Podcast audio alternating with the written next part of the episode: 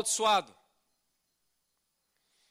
E o cego, estando ali na presença deles, e os discípulos começam a questionar o sofrimento daquele cego.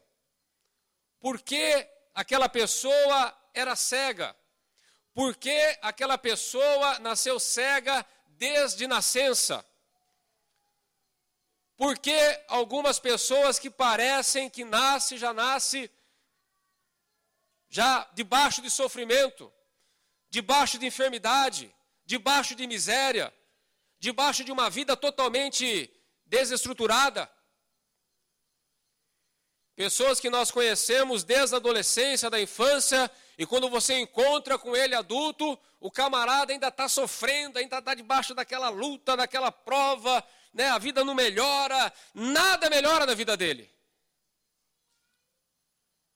E aí vem a pergunta: por que, que as pessoas sofrem tanto? Por que, que há esse sofrimento? E como se livrar desse sofrimento? E nesse texto, os discípulos, eles, com as suas próprias perguntas, eles já nos dão algumas pistas. Os discípulos perguntam para Jesus: quem pecou?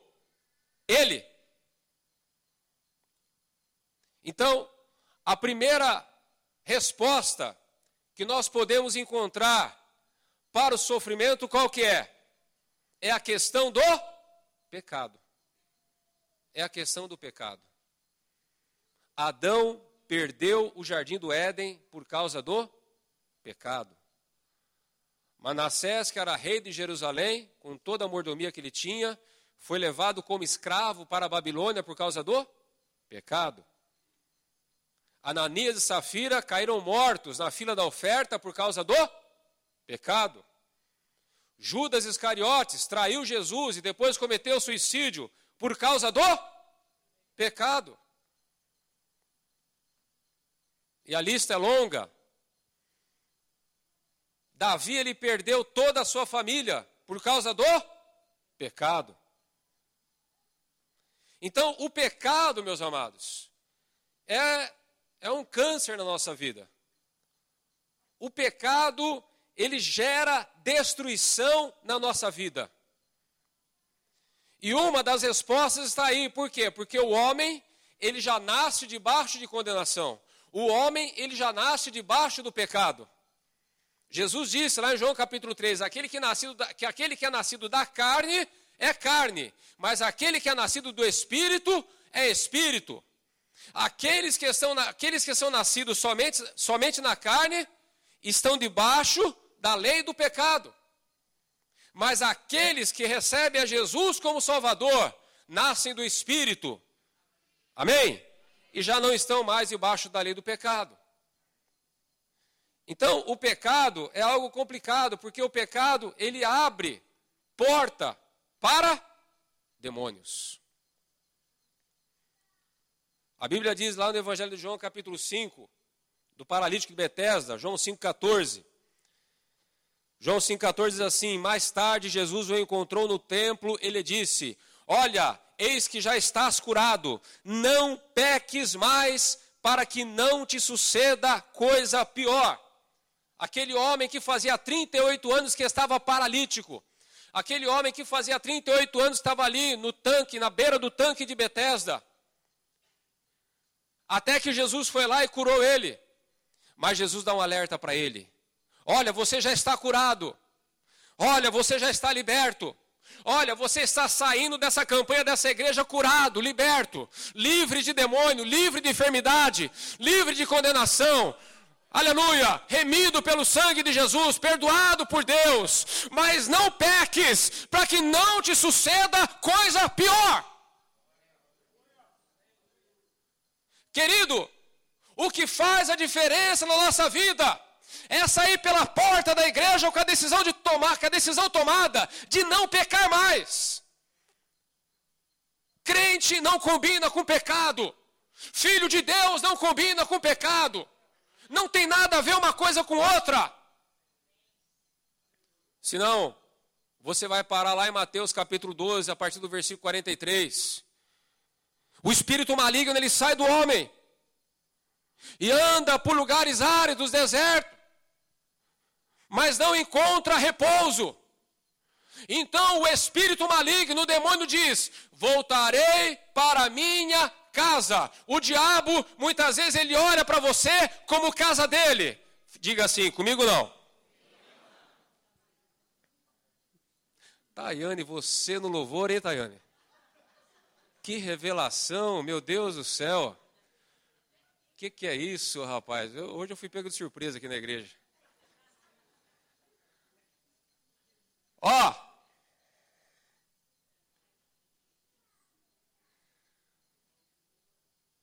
João capítulo 8, versículo 10 e 11.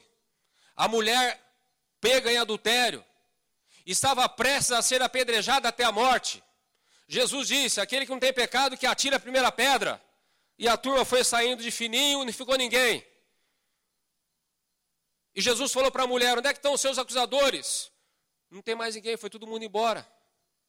E Jesus falou para ela: Eu também não te condeno. Vá e não? Vá e não? Peques mais. Efésios 4, 27, se não me engano. Não deis lugar ao. Não dê espaço para o diabo. Não dê lugar para o diabo. Não dê guarida para o diabo. Não deixa um cômodo da sua casa reservada para o diabo, nem do seu coração e nem de lugar nenhum da sua vida. Fecha a porta, meu irmão. Porque uma das causas do sofrimento na vida do ser humano, e a principal causa, na minha opinião, é o pecado. Amém? Viva uma vida de santidade com Deus. Último texto aqui sobre esse, esse assunto. Provérbios 19, 3 diz assim: A estultícia do homem perverte o seu caminho, mas é contra o Senhor que o seu coração se ira. Olha só, a estultícia do homem, o pecado do homem, perverte o caminho dele. Aí dá tudo errado na vida dele. E ele se ira contra quem? Contra Deus. Quantas pessoas hoje, meus amados, que estão fora dos templos, que estão fora das, das igrejas, porque, porque estão colocando a culpa em Deus pelo seu fracasso, pela sua derrota, pela sua miséria, pela sua enfermidade, pela, né, pela vida toda errada. Não, eu estava lá na igreja, mas Deus me abençoou, porque não sei o que lá, porque Deus ouviu minha oração, porque não sei o que lá mais. Mas a Bíblia diz que o pecado do homem, a estutícia do homem, perverte, entorta o caminho dele, mas é contra o Senhor que ele se ira. Alguns mais espirituais colocam a culpa no diabo. Não, porque foi o diabo, porque foi o diabo, porque foi o diabo. Quem conhece aquela história do diabo chorando lá na porta da igreja? Certa vez um jovem estava passando em frente à igreja, estava o diabo lá, coitado. Cabisbaixo, desanimado da vida. Um chifre estava até meio para baixo assim. Chorando de uma maneira copiosamente, chamando, chorando copiosamente. Muito. E aí o menino chegou e perguntou: Ô seu diabo, o que aconteceu? Que o senhor está desanimado? Até o chifre está meio torto para baixo, o que acontece? Aí o diabo olhou para a igreja, falou: esses crentes aí, ó, tudo que dá errado na vida deles coloca a culpa em mim. Não aguento mais viver debaixo de tanta acusação. E na verdade, porque tem essa questão também, meus amados. Às vezes nós pervertemos o nosso caminho, aí sai colocando a culpa no diabo, sai colocando a culpa em Deus, na sogra, né? Sai colocando a culpa em todo mundo. Se livre do pecado, amém? Não adianta você vir aqui na campanha, orar, tal, buscar, o obreiro colocar a mão na tua cabeça e você receber tal e depois você sair daqui e fazer tudo errado novamente. Fecha a porta. Fecha a porta da sua vida. Se tranca lá dentro com o Espírito Santo e fica lá só com o Espírito Santo. Amém? Põe uma plaquinha lá: demônio não é bem-vindo. Amém? Depois, o que foi, Zezé? Sobre nova direção. Amém. Depois os discípulos perguntam assim: quem pecou, ele ou seus pais? E aí a gente vai entrar num tema polêmico. Quem gosta de polêmica aí? Olha lá. As crianças são sinceras, né? Os marmanjos até gostam, mas não fala nada. Aí nós vamos entrar na, na, na questão polêmica da tal chamada maldição hereditária. Quem já ouviu falar em maldição hereditária? Pode levantar a mão sem medo. Nossa, todo mundo. Não preciso nem pregar então. O que, que a internet não faz, é, Marcos? Todo mundo já está gabaritado na maldição hereditária. Mas vamos lá. Essa questão da maldição hereditária, meus amados, é o seguinte. Eu não creio nessa neurose de que tudo que acontece na vida é maldição hereditária. E que todo mundo tem que fazer aquela oração de renúncia, e que de alguma forma todo mundo está debaixo de alguma maldição hereditária, porque os nossos antepassados pecaram. A Bíblia diz, lá em 2 Coríntios 5,17, né? Que aquele que está em Cristo, nova criatura é. As coisas velhas já passaram, eis que tudo se fez novo. Amém? Em Gálatas capítulo 3, versículo 13, coloca lá para nós, Gálatas 3, 13.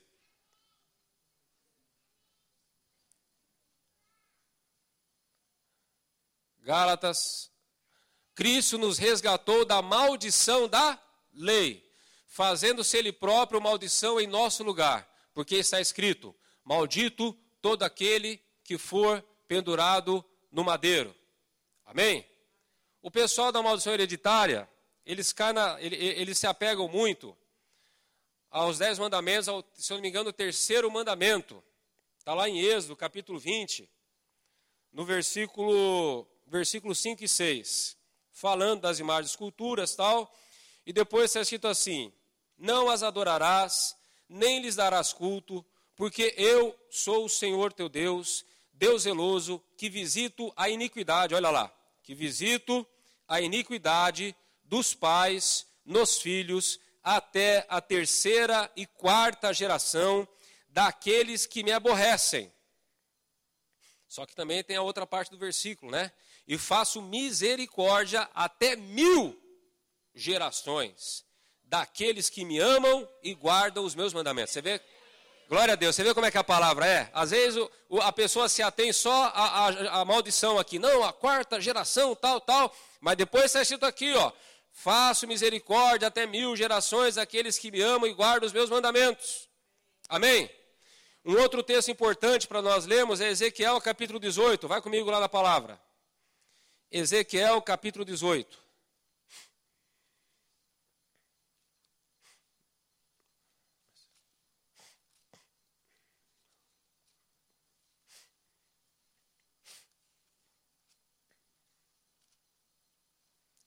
Ezequiel 18, versículo 1. Veio a minha palavra do Senhor dizendo: Que tendes vós Vós que acerca da terra de Israel proferis esse provérbio, dizendo: Os pais comeram uvas verdes e os dentes dos filhos é que se embotaram? Tão certo como eu vivo, diz o Senhor Deus, jamais direis esse provérbio em Israel.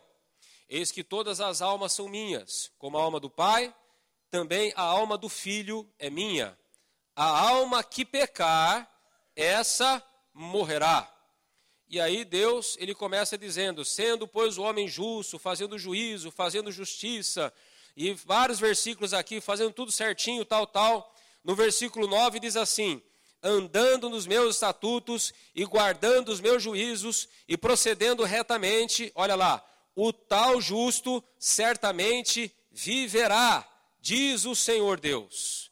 Agora, se ele gerar um filho ladrão, derramador de sangue, que fizer é, a seu irmão qualquer dessas coisas e não cumprir todos aqueles deveres, mas antes comer carne, pau, pau e vai, né? lista tudo errado aqui e tal. E aí, no versículo 13 diz assim: Emprestar com usura e receber juros, porventura viverá? Não viverá. Todas essas abominações ele fez e será morto. O seu sangue será sobre ele. E eis que se ele gerar um filho que veja todos os pecados que seu pai fez e vendo não os cometer, coisas semelhantes, e aí é o contrário, né? Aí o versículo 17 diz: desviar do pobre, pá. aí vem no final do versículo: o tal não morrerá pela iniquidade do seu pai, certamente viverá. Então, Ezequiel 18, né? Ezequiel foi o profeta do cativeiro da Babilônia. Enquanto Daniel estava no palácio, Ezequiel estava lá no meio dos cativos. E ele estava profetizando ali da parte de Deus. E o pessoal, os, os, os israelitas, né, tudo gente boa, eles estavam naquela conversa fiada. É, não adianta fazer as coisas certas agora, não adianta andar debaixo da lei de Deus agora, porque nós estamos aqui por causa dos pecados dos nossos pais, então nós vamos ter que pagar o preço mesmo. Né? Então não adianta a gente consertar a nossa vida, não adianta seguir a lei de Moisés, não adianta seguir todos os rituais, mandamentos, porque nós estamos aqui por causa dos pecados dos nossos pais. Então, não adianta fazer mais nada. Esse era o pensamento do povo de Israel. Aí Deus manda Ezequiel com essa palavra para corrigir o povo, dizendo: Olha, o filho não levará o pecado do pai. Se o pai pecar, mas o filho for justo, o filho vai viver e o pai vai morrer. E se esse filho que for justo gerar um outro filho, gerar um filho que seja ladrão, ele vai morrer e o outro vai permanecer na sua justiça. Mas aí, quando você vai bater de frente com esse terço, na turma da, da maldição hereditária, eles falam da lei da culpa e da responsabilidade. Ou seja, aqui eles dizem assim: não, você é perdoado do seu pecado, mas você paga as consequências do pecado. Só que no Velho Testamento, quando fala de morte, quando fala de vida, fala de morte verdadeira fala de vida aqui. Deus aqui fala de alma. Mas a tradução aqui certa mesmo seria o homem. Então, não está dizendo aqui em respeito à vida eterna, porque o que eles pregam é isso, não. Porque a pessoa ela é perdoada do seu pecado, ela garante a vida eterna, mas ela colhe as consequências aqui na terra do seu pecado, do pecado dos seus antepassados. Só que o texto aqui fala que a pessoa morre, morre aqui na terra. Não está falando de salvação, está falando de vida eterna aqui. Sem falar dos vários textos que tem no Novo Testamento a respeito de que Jesus realmente quebrou né, a maldição da lei. A lei, lá em Hebreus, fala que a lei ela foi, ela é antiquada, ela foi revogada. Quando se muda a lei, muda também o sacerdócio. Então agora não é mais o sacerdócio levítico, é o sacerdócio do Senhor Jesus, porque a lei foi alterada. Então o sacerdócio também foi alterado. Então, nós não temos muita base bíblica para crer nessa questão da maldição hereditária. Principalmente aqueles que são salvos em Cristo Jesus. Se você já aceitou Jesus como Salvador, se você já tem a sua vida com Deus, você não precisa ficar debaixo desse medo, porque essa teoria ela gera medo. Alguma coisa dá errado, então a pessoa fala: não, porque eu estou debaixo de maldição, porque eu preciso descobrir o pecado dos meus antepassados para confessar, para não sei o que lá, tal, para quebrar. E a pessoa fica debaixo daquele terror, ela não tem paz na vida dela. Agora, veja bem, meus amados, presta bem atenção não vai distorcer o que eu vou falar aqui. Não é uma doutrina. Não é algo que nós podemos crer como se fosse uma doutrina e algo que todos têm que fazer. Se você pegar uma pregação de um defensor da maldição hereditária, você vai ver que 99% dos versículos que ele vai citar vai ser do Velho Testamento e não do Novo porque o novo não dá base, não, não dá argumento para isso. E se fosse um assunto tão importante assim, com certeza Deus deixaria isso bem claro no Novo Testamento. Vocês concordam comigo? Se a maldição hereditária fosse algo tão poderoso, tão forte, tão real, tão verdadeiro, tão perigoso na vida de uma pessoa, Deus deixaria isso bem claro no Novo Testamento. Mas não é o que nós vemos quando nós lemos o Novo Testamento, nem o Evangelho e nem as cartas dos apóstolos.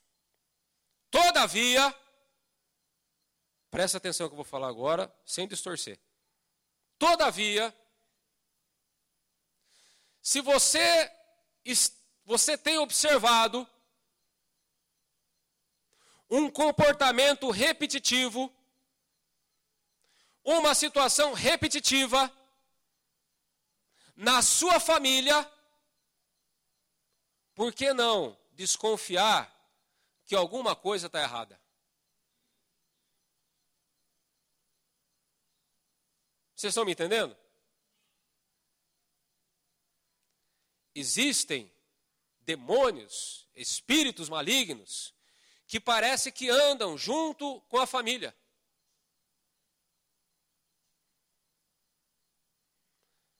Demônios que quando você vai expulsar, eles falam assim: não, porque eu matei a mãe dela e vou matar ela também. Então, se for o caso, se o Espírito Santo te mostrar, se você perceber que existe um comportamento repetitivo, situações crônicas repetitivas na sua família, qual é o problema de você fazer uma oração quebrando isso em nome de Jesus? É pecado? Não é pecado, gente. Eu não concordo com essa doutrina, não concordo que todo mundo está debaixo de maldição, não concordo que todo mundo tem que fazer essa oração de renúncia, mas o mundo espiritual não é algo que a gente coloca num catálogo, numa apostila e diz, é assim, só é assim, ponto final. O mundo espiritual é complexo. O mundo espiritual é complexo. E tem muitas coisas que só são quebradas mediante a revelação do Espírito Santo de Deus. Então nós não podemos ignorar a atuação desses espíritos malignos em determinadas famílias. Poxa, você está vendo que a situação está se repetindo. Você percebe que aconteceu com fulano, com Beltrano, com Ciclano e está acontecendo com você também. Você vai ficar de braços cruzados e não vai fazer nada? Qual o problema de orar, quebrar e falar, não, eu renuncio toda essa maldição, eu quebro em nome de Jesus, eu não aceito na minha família, eu não aceito na minha vida, eu quebro agora pelo poder do sangue de Jesus e declaro que a minha descendência, que os meus filhos, meus netos, bisnetos é bendita e abençoada em nome de Jesus. Amém, meus amados?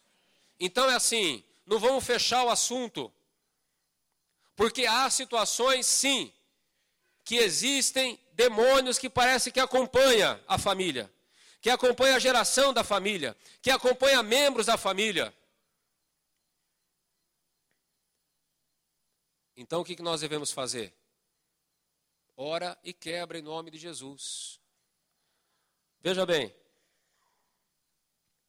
às vezes, porque existe uma outra doutrina também, a igreja, vocês repararam que é cheia de doutrina, né?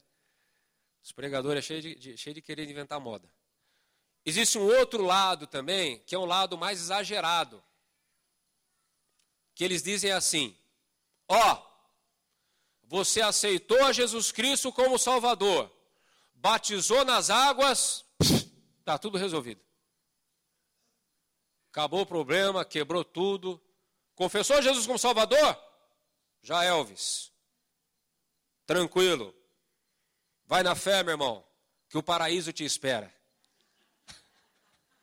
Né, Marcos? Só que não é assim, meus amados. Só que não é assim. Quando Deus tirou o povo do Egito da terra, o povo de Israel da terra do Egito, Deus tinha a promessa: Eu enviarei vocês a uma terra que mana leite e mel. Aquela terra é de vocês. Sim ou não? Quando chegou lá, o portão estava aberto, o tapete vermelho, né? Os gigantes com a plaquinha assim escrito bem-vindos. É assim que estava lá na Bíblia? Hein? O parente lá do, do Golias, o antecedente do Golias lá com a plaquinha assim, bem-vindo. Deus já falou com a gente, então pode entrar, está liberado. É assim? Não. Eles tiveram que guerrear. Aliás, a primeira geração nem entrou, porque se acovardou. O crente covarde não toma posse da bênção de Deus, da promessa de Deus, amém? Eles se acovardaram e não tomaram posse da terra que mana leite e mel, porque não quiseram lutar contra os gigantes. Só outra geração, a geração de Josué, que entrou, né? Foi lá, enfrentou, no poder de Deus, derrotaram os gigantes, derrotaram os amalequitas, quebraram, estouraram lá as muralhas de Jericó, invadiram e tomaram a terra prometida. Meus amados, conosco não é muito diferente. Vocês lembram da tentação do deserto, lá em Mateus capítulo 4? Jesus e o diabo ali, ó, se degladiando no deserto? E um falava a palavra, e Jesus falava a palavra, e o diabo falava outra palavra, e Jesus falava outra palavra, e o diabo falava outra palavra. Que hora que o diabo saiu de perto de Jesus? Quando Jesus disse: Retira-te, Satanás, porque só ao Senhor Deus prestarás culto. Você tem que mandar ele embora, senão ele não vai. Amém? você tem que mandar ele embora. Ai, aceitou Jesus, meu Deus, deixou embora. Nem em Pombagira, que é o demônio mais sem vergonha que tem, é covarde assim. Ela fica lá. Parece uma hiena.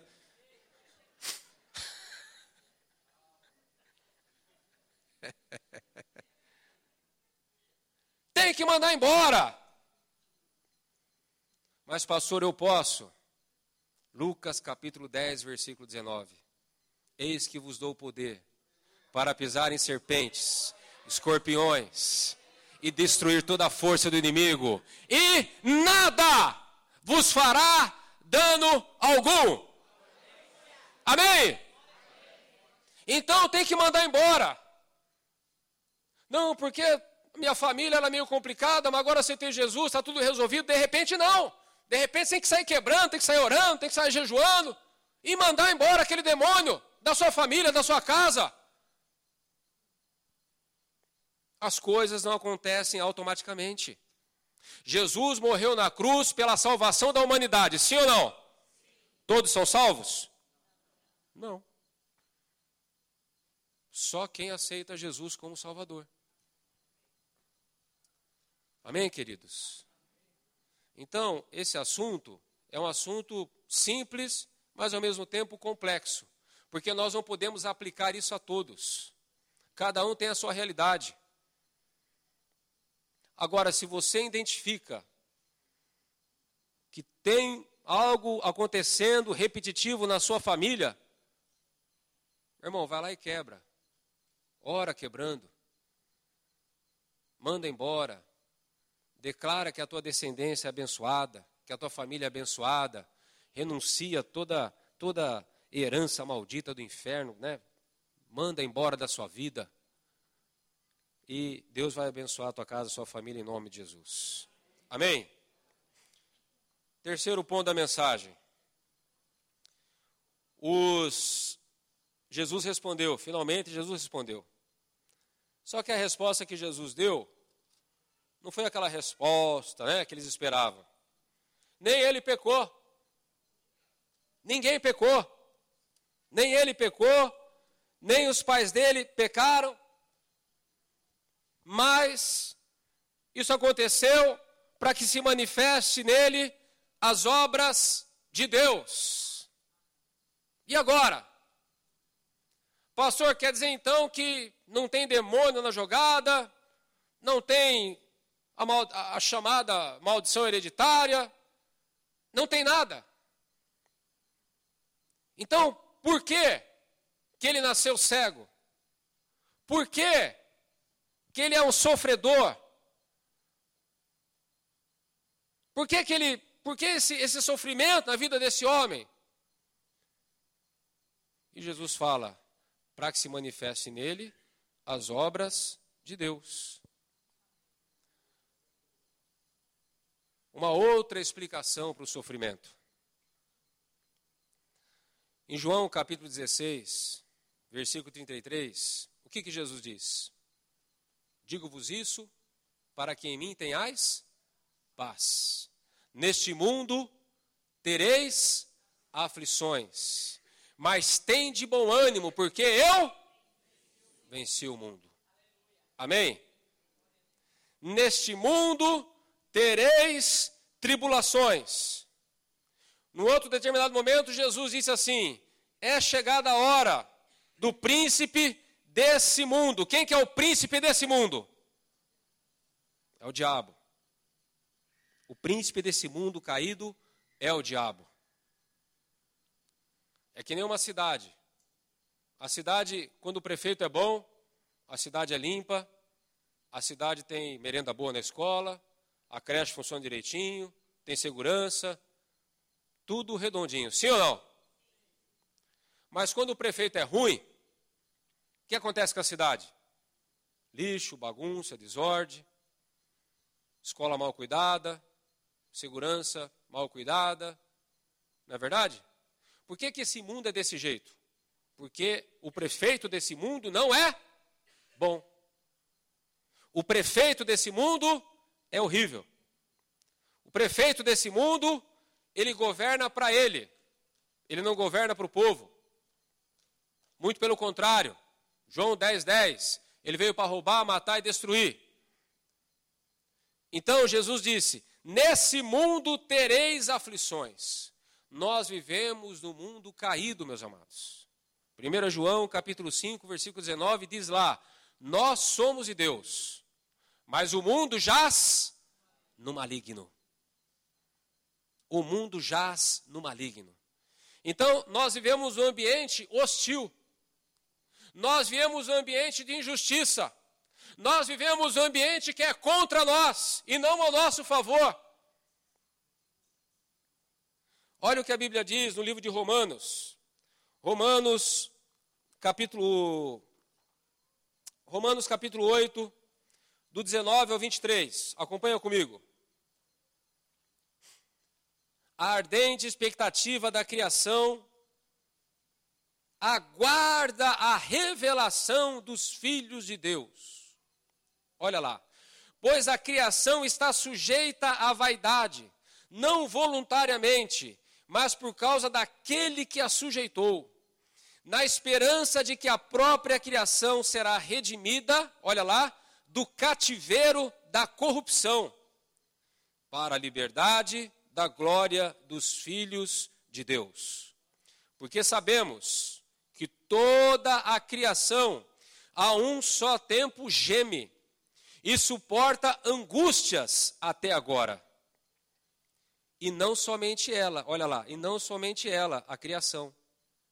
Não somente ela, a natureza. Mas também nós que temos as primícias do Espírito. Igualmente gememos em nosso íntimo, aguardando a adoção de filhos e a redenção do nosso corpo. Você vê como esse versículo, esse texto clareia bem? A natureza, a criação geme. Ela foi submissa a essa situação não, não voluntariamente, mas por conta do pecado de Adão, toda a criação se viu obrigada a se sujeitar a quem? A Satanás. E assim como a criação geme e aguarda o que? A revelação dos filhos de Deus. E nós também, que somos filhos de Deus, que temos as primícias do Espírito, também gememos junto com a criação. Por quê? Porque esse mundo é hostil, esse mundo está contra nós, esse mundo é caído. Ele é regido pela desigualdade, não pela igualdade. Ele é regido pela injustiça e não pela justiça. Ele é regido pelo amor, pelo ódio e não pelo amor. Ele é regido pela avareza e não por amor ao próximo. Então, uma das causas do sofrimento do ser humano é simplesmente o fato de estar nesse mundo.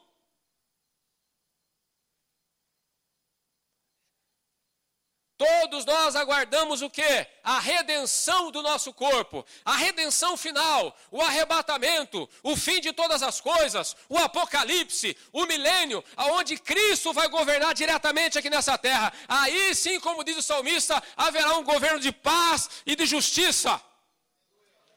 Como o texto que o Alexandre leu lá Isaías 65. Mas enquanto isso não acontece, meus amados, falando num vocabulário bem chulo, nós temos que segurar a onda. Enquanto nós permanecermos nessa terra, nós estaremos sujeitos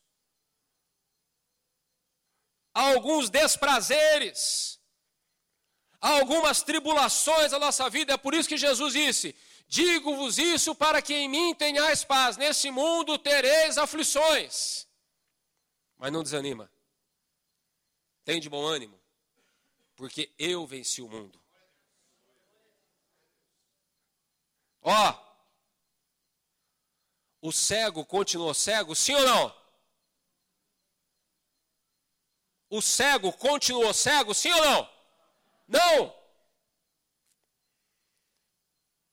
Esse mundo caótico, esse mundo cheio de demônios, esse mundo cheio de pecado, esse mundo cheio de sofrimento, é o lugar ideal para Deus manifestar o seu poder, para Deus manifestar a sua glória, para Deus manifestar o livramento, para Deus declarar: Eu sou mais poderoso que qualquer demônio no, inferno que exista.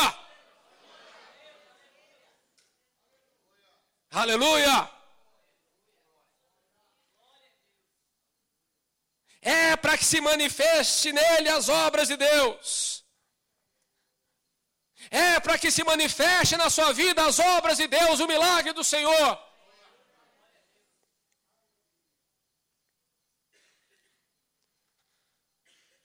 Jesus curou aquele cego, meus amados. Jesus libertou o endemoniado de Gadara, lá em Marcos capítulo 5. Jesus libertou o paralítico de Betesda de 38 anos de sofrimento. E ele vai te libertar nessa noite também em nome de Jesus. Porque para Deus não há impossíveis. Amém? Para Deus não há impossíveis. E olha o que a Bíblia diz aqui para terminar. O Ministério Louvor já pode se posicionar. Olha aqui, ó. João 9, versículo 8. Então, os vizinhos que antes o conheciam de vista, como mendigo, perguntavam: Não é este o que estava sentado pedindo esmolas? Uns diziam: É ele. Outros diziam: Não, mas se parece com ele. Ele mesmo, porém, dizia: Sou eu. Mas quem te abriu os olhos? O homem chamado Jesus. Amém. Aleluia. Existe você antes do sofrimento, existe você depois do sofrimento. A obra de Deus vai ser tão linda na sua vida, presta atenção. A obra de Deus vai ser tão linda na sua vida, a obra de Deus vai ser tão poderosa na sua vida, que aqueles que antes te conheciam como derrotado, como fracassado, como enfermo, como miserável, como alguém que não tinha nada, vão se assustar, porque a sua vida vai ser transformada totalmente pelo poder de Deus. Quem crê, diga amém. E glorifica o nome do Senhor, aleluia. O seu testemunho vai ser forte. O seu testemunho vai mudar. A tua família vai ficar admirada, os teus vizinhos vão ficar admirados, todos aqueles que te conheceram e que até mesmo te desprezaram vão se admirar das obras de Deus na sua vida, em nome de Jesus. Fica de pé, igreja. Aleluia. Louvado seja o nome do Senhor. Louvado seja o nome do Senhor. E nós queremos orar por você nessa noite. Nós queremos orar por você nessa noite. Você que de alguma forma foi tocado por essa palavra. Eu não sei em qual tópico você foi tocado por essa palavra. Se foi no primeiro, no segundo ou no terceiro. Mas eu quero que você saia do seu lugar. Se você foi tocado por essa palavra nessa noite. Se você entende que tem que haver um combate, que tem que haver uma guerra. E que o mal, ele vai sair da sua vida em nome de Jesus, porque ele não tem alternativa. A enfermidade vai sair da sua vida em nome de Jesus, porque ela não tem alternativa porque para Deus todas as coisas são possíveis. Sai do seu lugar, vem até aqui à frente, que nós vamos orar por você. Se você acha que tem alguma coisa na sua família, de repente na pregação o Espírito Santo abriu os seus olhos, vem aqui na frente também que nós vamos fazer uma oração. Aleluia. Aleluia.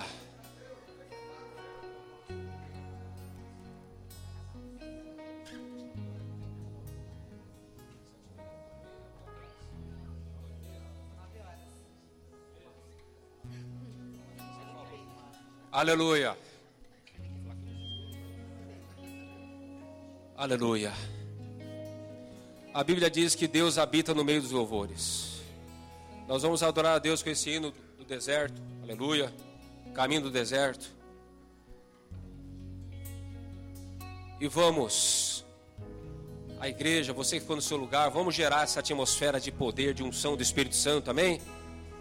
Aleluia. Aleluia.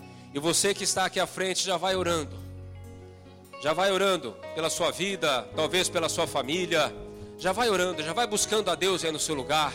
Amém? Vamos adorar a Deus um minutinho. Para deixar essa atmosfera mais carregada ainda do que já está. Da presença do Espírito Santo. Aleluia. Aleluia, Jesus.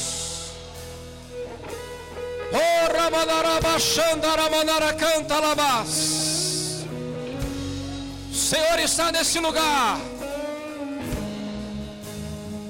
Estás aqui. Ele está aqui em nosso meio.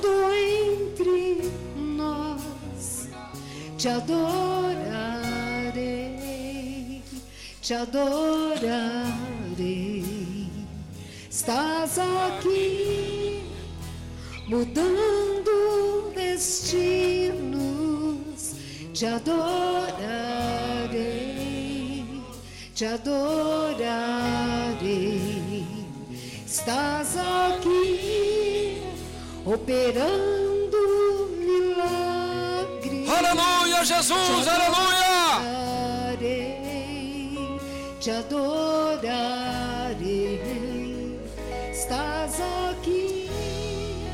transformando nossas vidas. Te adorarei, te adorarei. Meu Deus, é Deus de milagres, Deus de promessas, caminho no deserto, luz na escuridão. Meu Deus, este é quem tu és. Glória.